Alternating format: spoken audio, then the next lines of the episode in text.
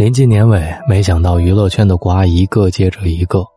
最近呢，娱乐圈里让人三观碎一地的花边新闻，一个接一个的多。吃瓜群众们也直呼：偶像如此，年轻人的婚姻观、家庭观，怎么可能牢靠？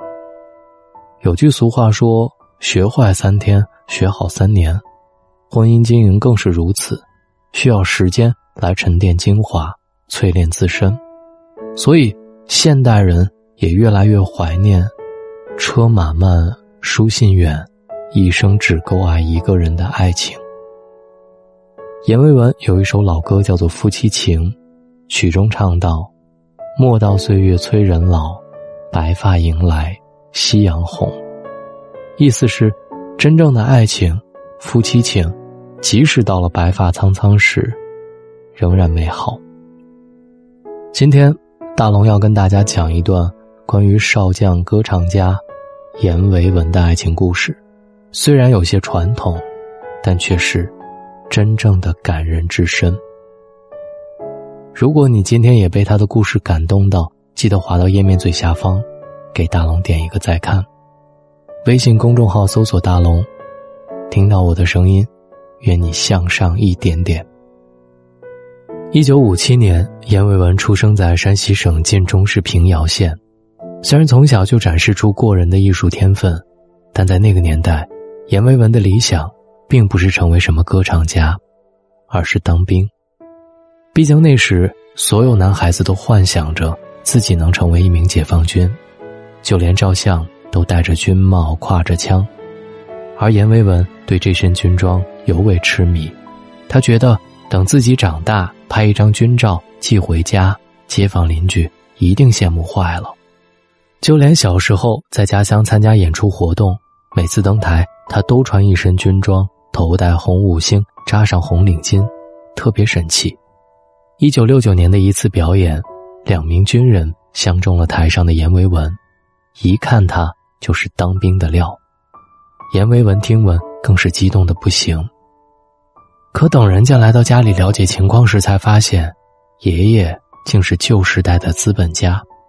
阎维文迅速陷入懊恼之中，他质问父亲：“爷爷怎么会是剥削工人的资本家？”父亲的回答让他哭笑不得，因为这个资本家的名号得打上引号。原来旧时爷爷办了纺织袜子的作坊，最多时才四五个工人。经过这一次，阎维文觉得自己大概永无出头之日了，因为家庭成分不好，当兵这条路算是断了大半截。第一次参军失败之后，阎维文把精力放在了歌舞上。十三岁那年，阎维文考进山西省歌舞团，可他学的，并不是唱歌，而是舞蹈。这可把阎维文折磨坏了。倒不是他不喜欢舞蹈。而是他年龄偏大，同期招进来的孩子都有一定的舞蹈功底，他的身体则过于僵硬。于是，生性好强的他开始了一段肉体与精神双重受苦的舞蹈生涯。在煎熬当中，两年很快过去，虽然进步神速，但迟迟没有等到参军的机会。就在他即将放弃时，好消息突然传来了。一九七一年春，山西省军区业余宣传队来选拔人才，阎维文寝食难安，心里埋藏的军装梦再一次被唤醒。于是他冒着被歌舞团除名的风险，报名参加考试。谁知这一次冒险换来了回报，十五岁的阎维文还真的穿上了军装。终于等到了发军装的那一天，阎维文幸福的不能自已。他赶忙穿上军装去照相，拿到相片的那天，他蹬着自行车拼命的往家跑，在路人的争议声中，感受到了前所未有的骄傲。那时的阎维文不会想到，这次参军不仅让他一路走上了事业巅峰，更让他遇见了这辈子最重要的人。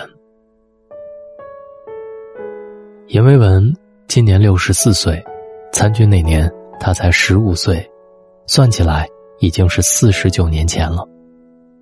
他的妻子叫刘卫星，也是一九六二年入伍，那时他更是只有十四岁。进入部队之后，因为新兵要一帮一结队，这对情窦初开的少年少女被分到了一组。男孩英气十足，女孩清纯可爱，这明摆着就是天造地设的一对。但就在他俩还没有开始谈恋爱时，身边的人就已经开始议论了。在部队里谈恋爱是违反纪律的，况且两个人只有十几岁，即便相互有意，也只能暂时作罢。也因为怕影响到对方，严维文、刘卫星开始默默的疏远彼此。虽然整天见面，但是他们就是不说话。严维文有时会忍不住偷偷的看他两眼，刘卫星发现了之后就看回去，眼神交汇时，两个人明白了彼此的心意。就这样，沉默了两年，不能在单位谈情，那么就回家说爱吧。严维文带刘卫星回家见家长了。当兵以后，严维文也没闲着，依旧刻苦学习。因为一个偶然的机会，他结识了在山西大学教声乐的张教授，并开始系统的学习声乐。阎维文在歌唱艺术上有了长足的进步，逐渐成为宣传队的台柱子。一九七九年，年仅二十二岁的阎维文终于等来了人生的第二次转折。总政歌舞团来山西招学员，阎维文凭借出色的专业技能，赢得了这次前往北京的机会。阎维文带着雄心壮志来到首都，却被现实泼了一盆冷水。他迅速意识到自己和别人的差距，他开始埋头钻研，一遍遍的手抄曲谱，只想迅速赶上。功夫不负有心人，从大合唱的领唱。到男声小合唱，再到独唱，阎维文只用了一年的时间。一九八二年，事业逐渐稳定的阎维文没有忘记远在山西老家的初恋，他选择和刘卫星结婚，把妻子接到了北京。相遇、相识、相知，十年苦练，修成正果。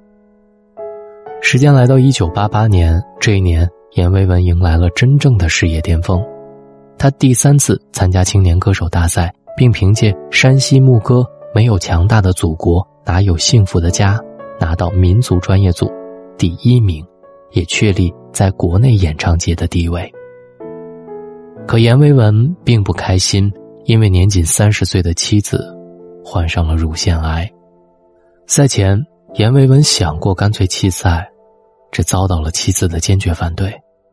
刘卫星对丈夫说：“这个病一时半会儿死不了，我治我的病，跟你比赛不冲突。”他嘴上应着，却始终无心比赛，反而是忙前忙后联系医院，准备着妻子赶紧接受手术。好不容易医院联系好了，刘卫星却死活不住院，她要等到丈夫拿到金奖再手术，不参加比赛，就不接受手术。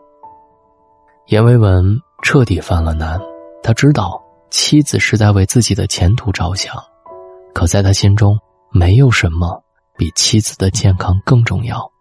争到最后，两人忍不住抱头痛哭。为了让妻子安心治病，阎维文还是参加了比赛，并如愿拿到了第一名。可比赛结束之后，阎维文更忙了，演出也更多了。此时，柳卫星却说。手术可以再推迟，忙完这两天再做。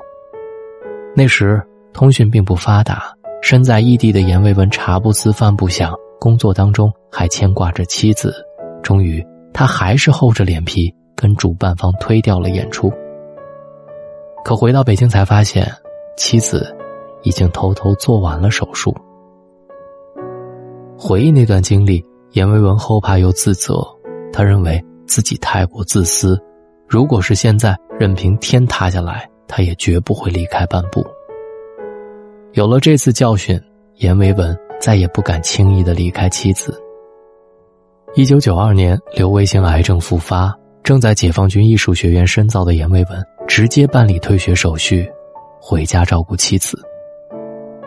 日复一日，陪着治疗、学习做饭，陪着复健。四年之后。癌症再次复发，这次刘卫星想放弃，因为艰苦的化疗放疗，他身心饱受折磨，甚至看到针头、输液管这些医疗仪器就反胃。与此同时，阎维文却忙着联系进口新药，准备给妻子用上。为了让妻子乖乖治疗，阎维文还撒了谎，他串通医生，谎称自己身体也有异样，也需要输液。就这样，他硬着头皮。陪妻子打了很长时间的吊针。其实，在治疗期间，刘卫星见过很多夫妻因为这个病最后搞得感情破裂。他担心阎维文也是先热后冷，所以还不如自己主动、体面的结束。听到妻子的顾虑之后，阎维文急了，他直言：“我十五岁就认识你了，你还不了解我吗？”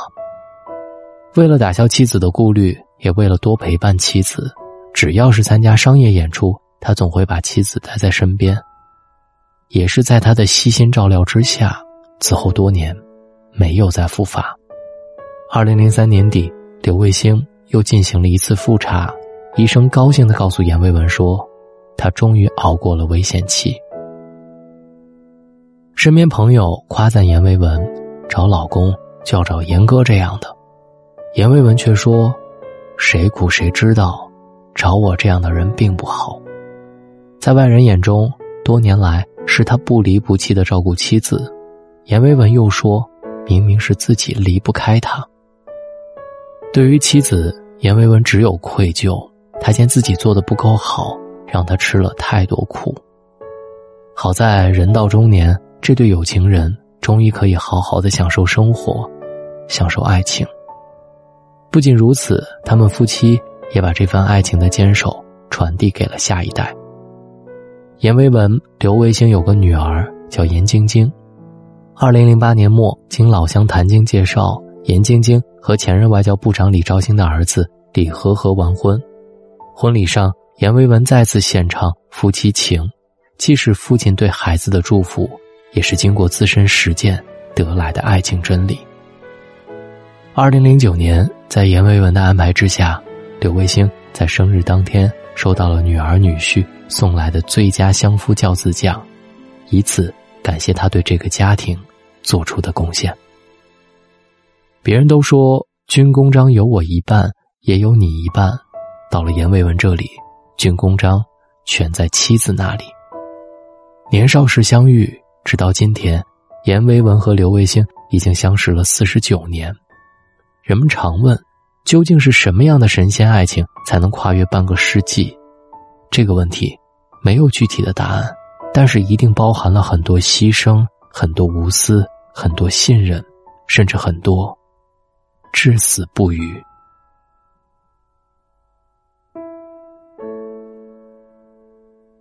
听完这段爱情，真的好让人羡慕。也正因为看到了娱乐圈太多太多的瓜，才让这段爱情。显得弥足珍贵。当我读到它的时候，我就一定要分享给大家，也希望大家相信爱情。感谢你在千千万万的主播里选择在今晚听到我，希望当你听到我的时候，能够感受到向上的力量。我是大龙，愿你好梦。喜马拉雅搜索“大龙枕边书”或者“大龙的睡前悄悄话”，听完。记得帮我点赞，晚安。你也有情，我也有情，人世间最莫过携手夫妻情。说的是家里话，到底是恩爱情，在风中，在雨中。磕磕绊绊过一生，啊，夫妻情是不了情，相濡以沫伴终生。